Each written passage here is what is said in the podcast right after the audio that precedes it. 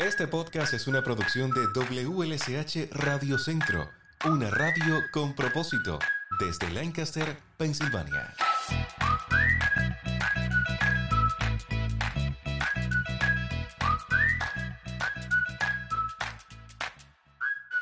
Hola, te saluda Lázaro Delgado en una nueva entrega de este podcast. Hoy le comento que vamos a conversar sobre un tema tabú en la comunidad.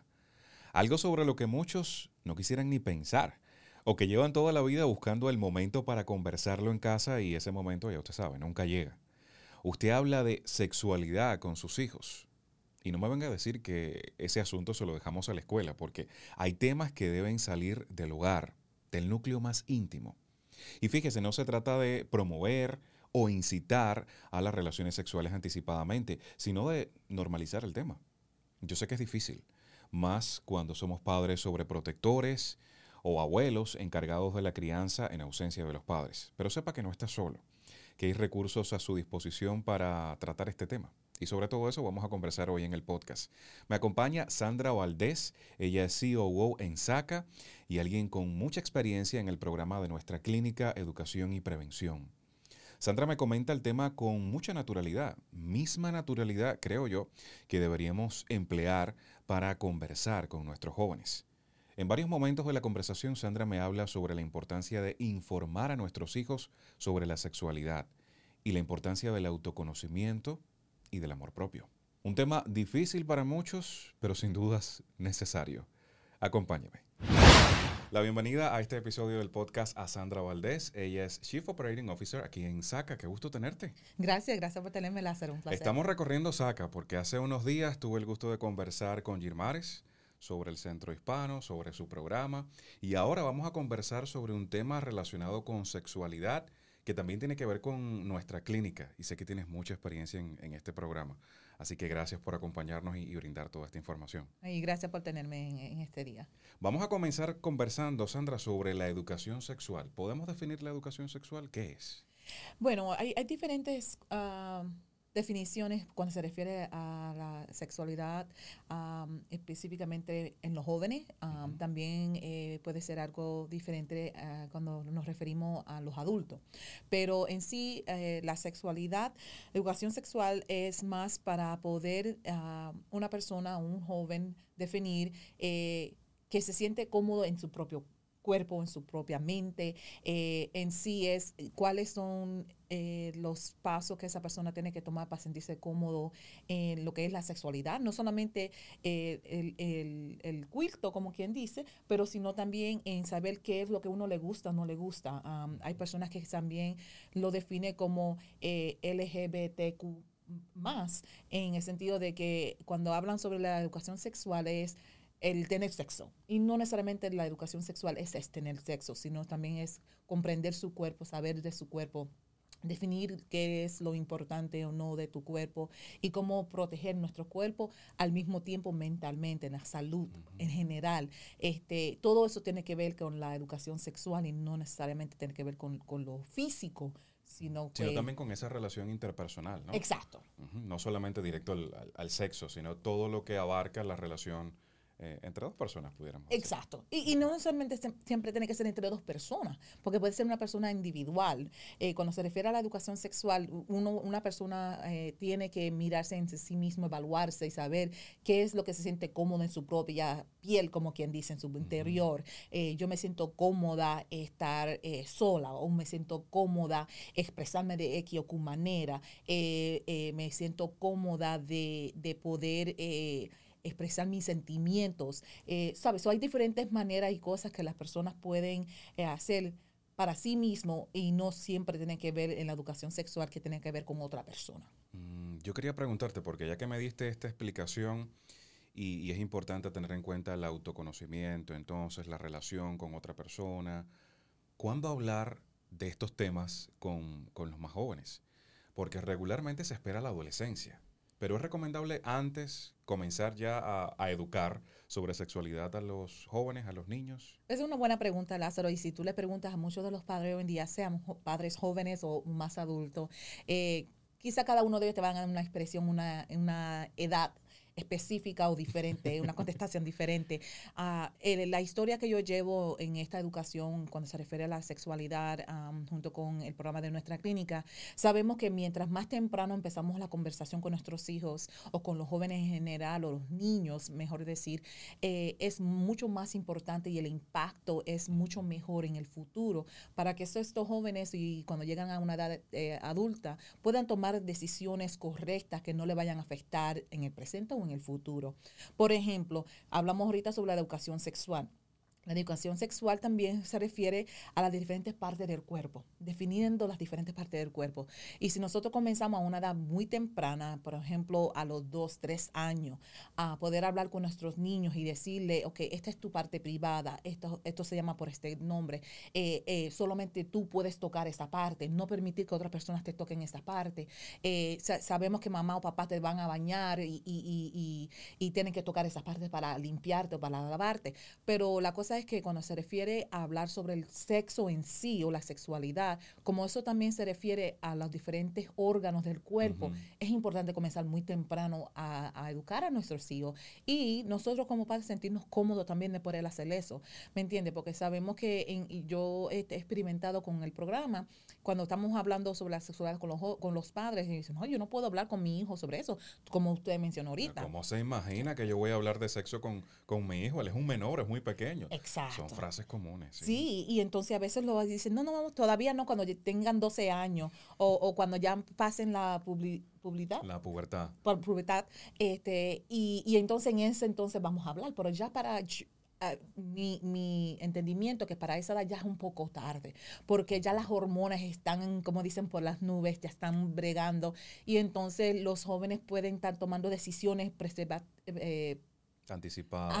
anticipadas que no deberían haber ah, tomado si hubiesen tenido la información a una edad temprana. No, y sabes qué es lo más preocupante, que si desde la casa, desde el, hogar, no hablamos sobre el tema, el joven se va a encargar de buscar información sobre el tema y a veces no es el mejor canal para recibir esa información, porque se lo preguntan a los amigos que no tienen la experiencia de la vida, lamentablemente, o se lo preguntan a alguien externo a la familia que no sabemos cuáles son sus intenciones, qué consejos le va a dar.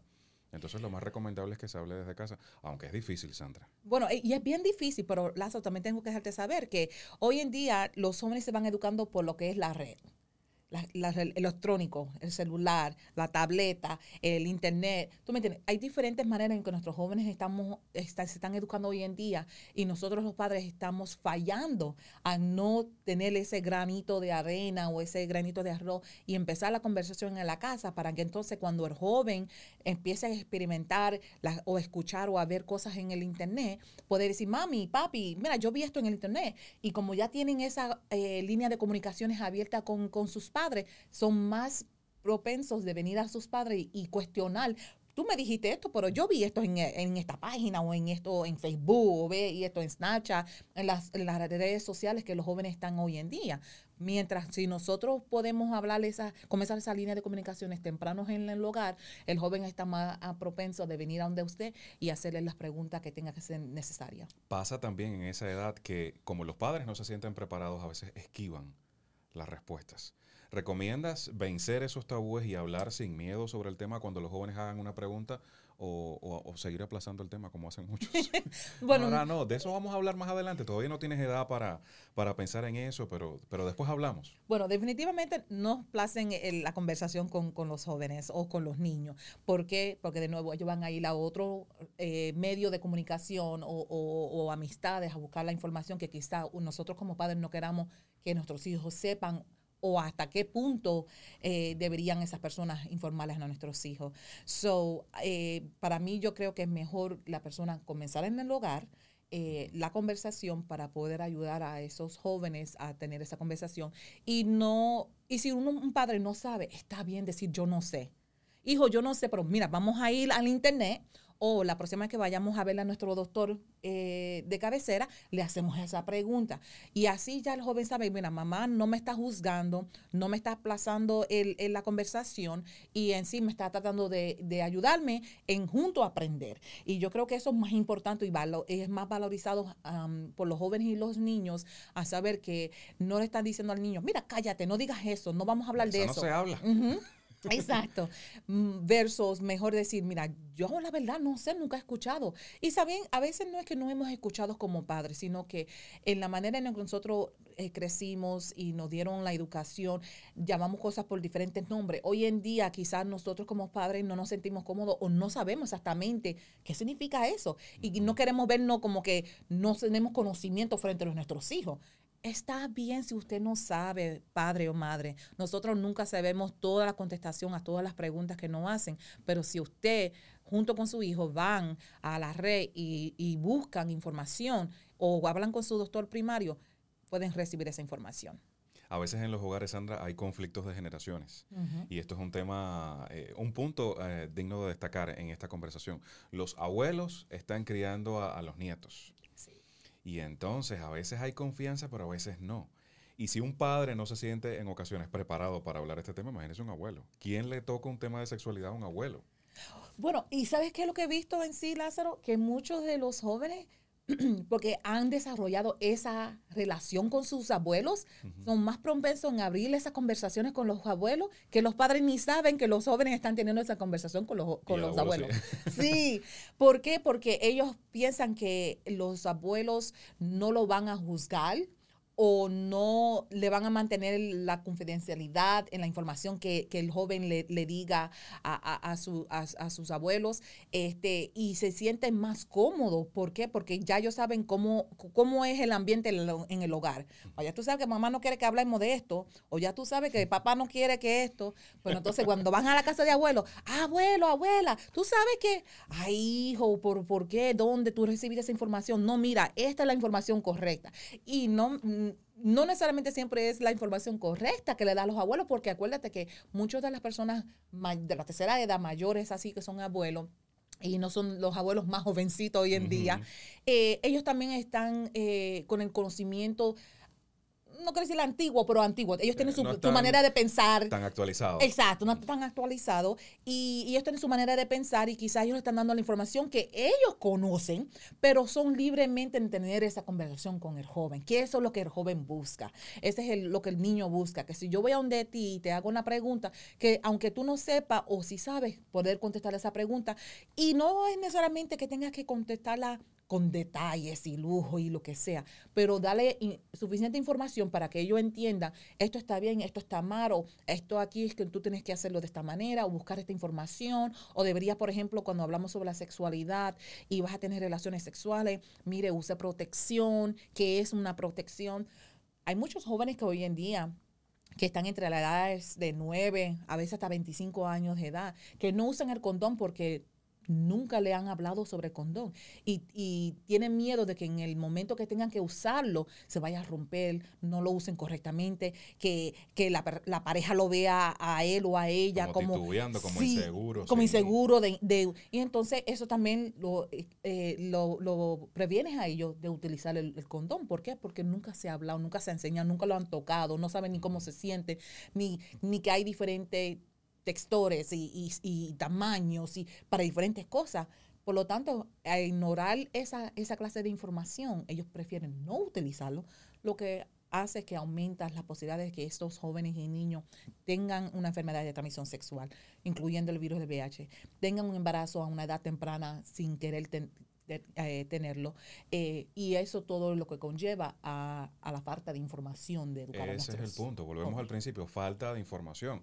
Desinformados, porque desde el hogar no se le comparte la, información necesaria que, ellos a esa edad requieren. Yo quería preguntarte, Sandra, es común, porque hablábamos ahorita de, los abuelos, ¿no? De, que no están muy actualizados, conceptos de que, que se utilizaban antes. Y era muy común digamos en los años 90, quizás en los años 2000, ponerle sobrenombres o apelativos a las partes íntimas, sobre todo en las niñas. Eh, que esa es la, cosita o, que... La mariposita. La mariposita, la galleta, le ponían... Recomiendas llamar a las cosas por su nombre, aunque quizás no sea un, nombre que, que querramos escuchar en la voz de un niño, porque puede generar confusión. Recientemente salió a, relucir una noticia de una niña que fue lamentablemente eh, abusada, no utilizaba el término correcto y lamentablemente las personas no entendían. porque ella utilizaba ese apelativo, ese sobrenombre que le enseñaron en el núcleo bien íntimo del hogar. Entonces ella decía que alguien le había tocado la mariposa, por poner un ejemplo, y, y nadie la entendía, lo veían como normal. Ah, la mariposa, la mariposita, un juguete de la niña. Y nunca imaginaban el trasfondo. Correcto. Mira, y, lamentablemente, tanto no solamente en la cultura latina, pero en general, muchos de los padres tienden a llamar a las partes privadas, privadas como la vagina, el pene, por un sobrenombre, como mencionaste. Y desafortunadamente eso es la falla que tenemos a, ponerle sobrenombre, porque cuando algo suceda, a menos que en, el núcleo familiar, eh, fuera del núcleo familiar sepan de qué significa esa palabra, es muy difícil poder nosotros ayudar a nuestras niñas, a nuestros niños, cuando han sido abusados sexualmente, físicamente, que no deberían ser. Y es que a veces no se lo dicen a los padres, a veces lo dicen en la escuela. Entonces imagínese usted, se lo dicen a la profesora, se lo dicen a- auxiliar que, que- o a la psicóloga de la escuela y no entiende el término, pues ¿dónde queda la historia? Correcto. Y entonces también eh, es la validez, ¿me entiendes? Porque si hay algo que, que el niño o la niña tiene que contar o, o decírselo a alguien, ¿qué tan válido es la información cuando el niño solamente sabe o la niña solamente sabe llamarlo por ese sobrenombre y no por el nombre correcto? Mira, no, no, te, de- no te digo que no le pongan sobrenombre. Eh, porque a veces lo importante también es que si solamente mamá y papá saben que tú estás llamando a esa parte del cuerpo por este nombre o te hemos eh, educado de esa manera, sabemos que si en el momento que tú nos mencionas que Perencejo, fulanito, este, me tocó inapropiadamente o, o- o- o se acercó a esta parte, entonces fulanito o Perencejo quizás no sabe qué significa. Y ya yo como padre o madre caigo en cuenta, espérate, ya yo Ahí sé lo pasó algo. Sí, aquí pasó algo, porque ella solamente, él, ella o él me va a decir esto porque pasó algo. Pero al mismo tiempo tenemos que entonces de- a enseñar a nuestros hijos llamarlo por su nombre. So, aunque podamos decir, en casa se llama así, pero el nombre correcto es asado, ¿me entiendes? So, yo creo que es importante hacer los dos. Y lo digo porque yo soy parte de, de una coalición o lo que se dice un task force, eh, the Campaign Against Sexual Exploitation of Children, que es la explotación de, niños, eh, que todavía está sucediendo mucho. Y, y eso es uno de los problemas que, tenemos hoy en día, de aquellos este, niños que eh, están, han sido explotados sexualmente ah, porque los padres solamente han llamado esas partes privadas por X nombres que no es el nombre apropiado o es real. Y, y si nosotros como padres tenemos temor o nos avergonzamos de decir el pene o la vagina, tenemos un grande problema, Lázaro. Porque nosotros como padres tenemos que llamar a sus cosas por su nombre y enseñar a nuestros hijos a llamar las cosas por su nombre. Aunque los niños quizá lo digan en un contexto o en un lugar donde que esté fuera de, de lugar, pero a ellos llamarlo por su nombre, ya sabemos que entonces le estamos eh, ayudando a explorar su sexualidad y al mismo tiempo entender qué es la educación sexual. Los niños, anteriormente en presentaciones yo he dicho, mira, si usted les quita el pamper a un niño y, y para cambiárselo, el pañal, ¿qué es lo primero que hace el niño o la niña? Casi siempre, 99.9%, eh, ese niño se va a poner las manos en su parte privada, la vagina o en, en el pene. Como explorando, ¿verdad? Exactamente, porque eso es lo que ellos hacen. Ellos sienten, espérate, aquí hay un fresquecito, Ah. aquí, sí, Tú no lo habías sentido. Sí, y entonces ese es el, el- el- el explorar. Entonces, ¿cómo no dejar que ellos exploren al mismo tiempo informarle a ellos, educarlos? A eso, eso se llama así, eso se llama asado, esto se llama aquí, esto no se toca en, en el, en, el, en, la, en el área eh, pública, ¿tú me entiendes? Esto solamente en el baño o, o lo que sea. Está bien, si nosotros nos sentimos como adultos cómodos de hablar, de explorar, de decirle a los niños que está bien, que ellos mismos se conozcan su cuerpo, entonces los jóvenes y los niños hoy en día pueden tomar buenas decisiones para cuando se refiere a la sexualidad. No quisiera crear un, un debate o una larga conversación al respecto, pero sabes que siento que las niñas en este aspecto están en desventaja con, con los niños. Porque eh, desde bien chiquiticos a los niños se les enseña, a los varones, eh, su cuerpo, lo que representan, lo que tienen, su órgano reproductor, cómo funciona, cuando orines debes hacer esto. A la niña esa es como una zona vetada. La Sí. niña, y muchas veces eso afecta a la mujer en, en la adultez porque no, no conocen a plenitud su cuerpo, porque desde niñas esa zona fue como silenciada.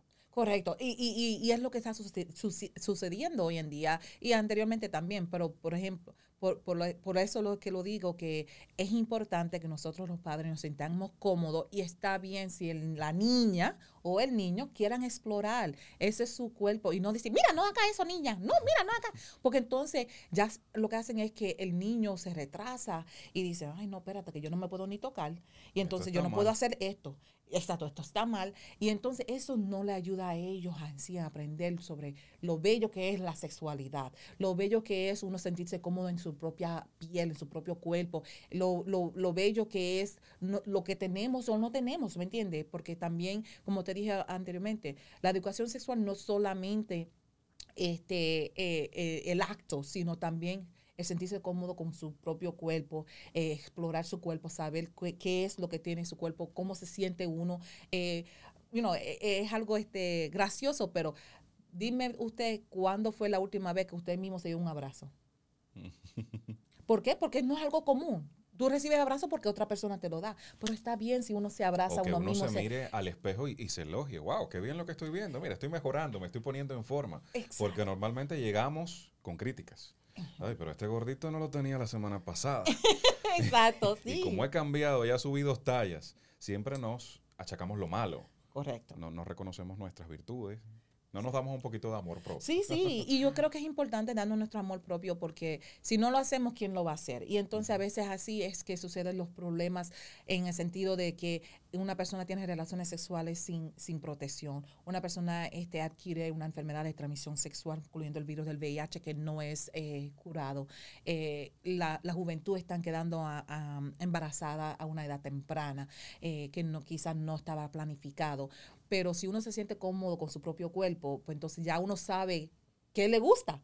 Y entonces no tiene que experimentar, ay, que otra persona me dé un abrazo, que otra persona me, toque de cierta o cu manera.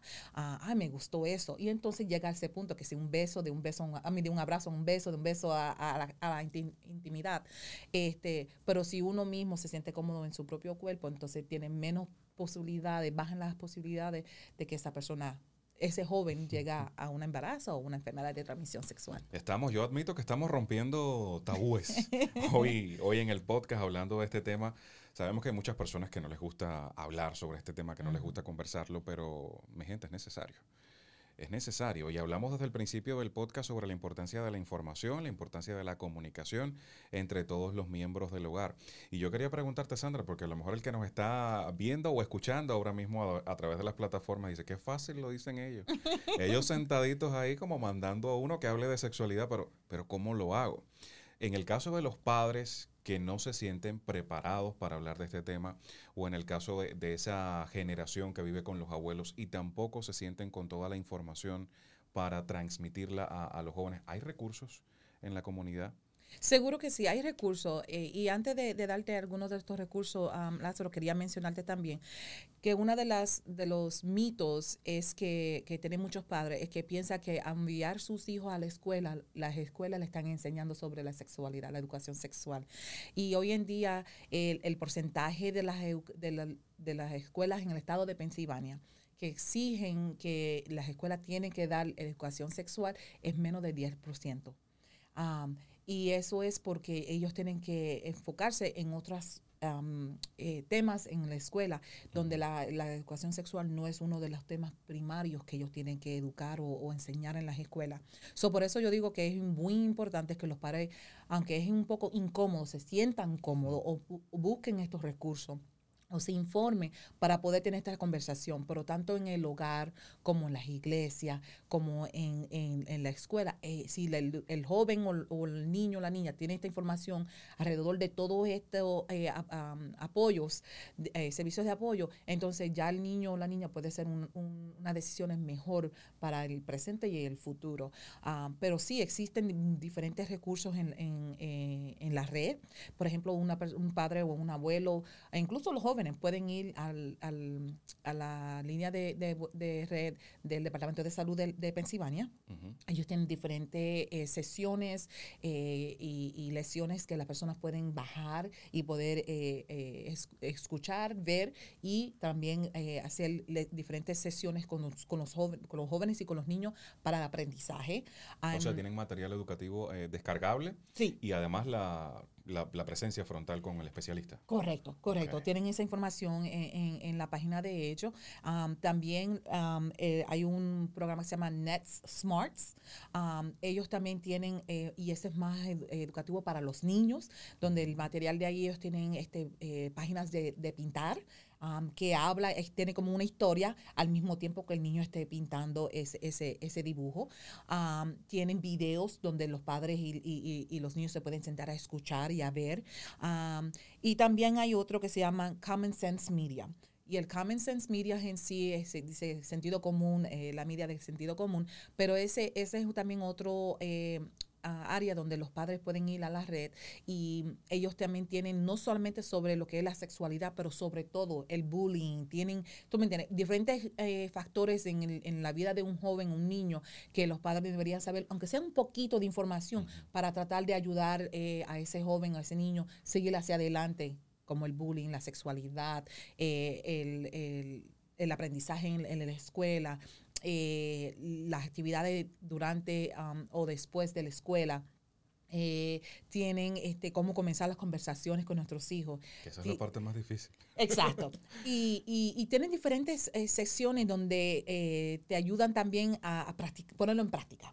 Eh, y, y creo que esos son algunos de los, de los sitios de web que las personas pueden ir y explorar y saber, aprender un poco, como te dije, un poquito de cada una de las cosas que están ahí, porque nosotros como padres no tenemos que saberlo todo. Aunque queremos ser saberlo todo, eh, no tenemos que saberlo todo. y está bien admitir que no lo sabemos todo. Correcto, sí, sí. Y, y, y si, pero si sabemos un poquito de todo, podemos mejor eh, ayudar a nuestros jóvenes a sentirse cómodos, de que se sientan eh, libres de hablar sobre cualquier tema. Y, y no, sí sé que la sexualidad es uno de los de los temas principales que muchos de los jóvenes quieren explorar a una edad muy temprana, aunque nosotros como padres no queremos que lo exploren, pero, pero es una oportunidad también de nosotros poder explorar otras, otras temas con nuestros jóvenes. Eh, como te dije, el bullying sucede mucho eh, y cuando sucede mucho en las escuelas o en la comunidad, en el vecindario que vivimos, eso también este, evita que el joven o la o jovencita se desarrolle en lo que se refiere a la educación sexual también, porque entonces ellos se sienten, como tú dijiste ahorita, ay, yo no me miro en el espejo, yo estoy fea, me dijeron que yo estoy gordita, que estoy flaca, que estoy, este, lo que sea. Y entonces eso también empieza a, a funcionar la, la salud mental de ese joven o, o- o- jovencita. So es importante saber un poquito de todo. Y desde SACA, desde nuestra clínica, podemos ayudar. Definitivamente. En nuestra clínica también es otro recurso que pueden venir. Nosotros tenemos también diferentes eh, libros y tenemos folletos, eh, material que las personas se pueden llevar para poder comenzar eh, conversaciones con, sus hijos. También sobre lo que es la enfermedad de transmisión sexual, eh, el, embarazo temprano, la- los factores que, que- que conllevan a, a- a un temprano. Eh, e incluso también tenemos un, un libro, tanto en español como en inglés, que se llama No Secrets Between Us, No hay secreto entre nosotros. Y es un libro donde una madre eh, explora, como lo que comenzamos eh, en, esta, en esta programación, a, que, a hablar sobre las partes privadas de, de- de la niña, porque es en sí una niña en este libro, y empieza a, asegurar de que la niña sepa cómo llamar las partes privadas por su nombre y quién son los que pueden o no tocar esas partes, en qué momento pueden o no tocar esas partes. Y es un, sí un libro bien sencillo, pero eh, bien del aprendizaje tanto para el padre o el tutor o el abuelo, abuela, como es para la niña, pero creo que también se puede utilizar para un niño. Pero la historia es basada en una niña y su madre y se llama No hay secreto entre nosotros. Mm, qué bien. Las vías de contacto con, con nuestra clínica, si alguien quiere venir, puede hacerlo directamente o necesita planificar una cita, quizás llamarlos por teléfono. ¿Cómo No, sería el, el proceso para este tipo de consejería, vamos a llamarlo en, particular. Bueno, si la persona desea más información, pueden visitar a nuestra clínica. Eh, estamos localizados en el 453 sur de la calle Line. Eh, no tienen citas para, para llegar a nuestra eh, facilidad o pueden llamar al 717-295-7994. Estamos disponibles para contestar cualquier pregunta e incluso hemos tenido charlas aquí mismo en nuestras oficinas con padres y jóvenes que desean más información y también eh, a través de nuestra clínica tenemos varios eh, currículum basado en la educación sexual también y nosotros podemos implementar estos programas no tanto en las escuelas, también en las iglesias, en los centros comunitarios y en los hogares. O si un familiar tiene dos o tres, ah, tiene que tener por lo menos de tres jóvenes o más, eh, sean los hijos, sean los, sobrinos y sobrinas o, o los amistades, nosotros podemos ir a los hogares y implementar eh, una sesión, tenemos un, un currículo de ocho sesiones y podemos ir por ocho veces a educar a nuestros jóvenes sobre esto, que quizá eso pueda ser el comienzo del, de, la, de, abrir las líneas de comunicaciones en ese hogar. Qué bien. Gracias, Sandra, por toda esta información. Gracias por, por los consejos y por los conceptos también que has compartido con, con toda la audiencia del podcast a esta hora. Eh, ya es la segunda vez que te tengo en el podcast, yo creo, ¿no? Sí, sí, sí. que vengan más. Que vengan más. Espero que te hayas sentido cómoda como en casa, porque estamos en casa, y que eh, regreses a un próximo encuentro. Siempre se agradecen eh, estos temas. No, muchas gracias por tenerme también, Lázaro. Creo que definitivamente este tema y otros temas son muy de útil a la comunidad y estamos aquí siempre. Gracias, que tengas buen día. Y gracias igualmente.